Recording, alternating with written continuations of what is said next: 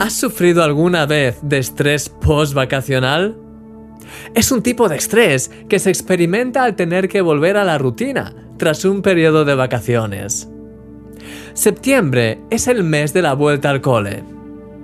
Es, en muchos países, el mes en el que todo se reactiva después de las vacaciones de verano, el mes en el que los niños comienzan de nuevo las clases y en el que la rutina vuelve poco a poco a nuestras vidas.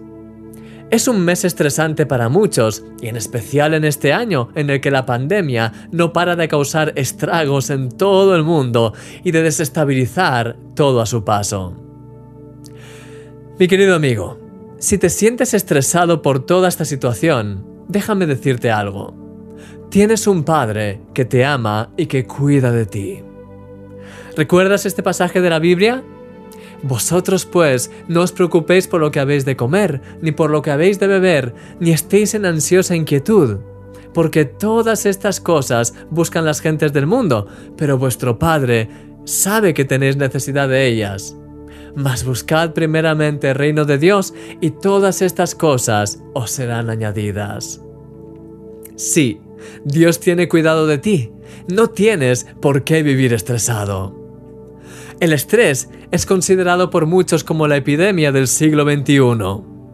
Es por ello que a lo largo de esta semana vamos a analizar 7 claves que te ayudarán a reducir tus niveles de estrés y a ser mucho más feliz en tu día a día. ¿Estás preparado? Vamos a orar. Señor, gracias porque eres nuestro Padre y porque nos cuidas cada día.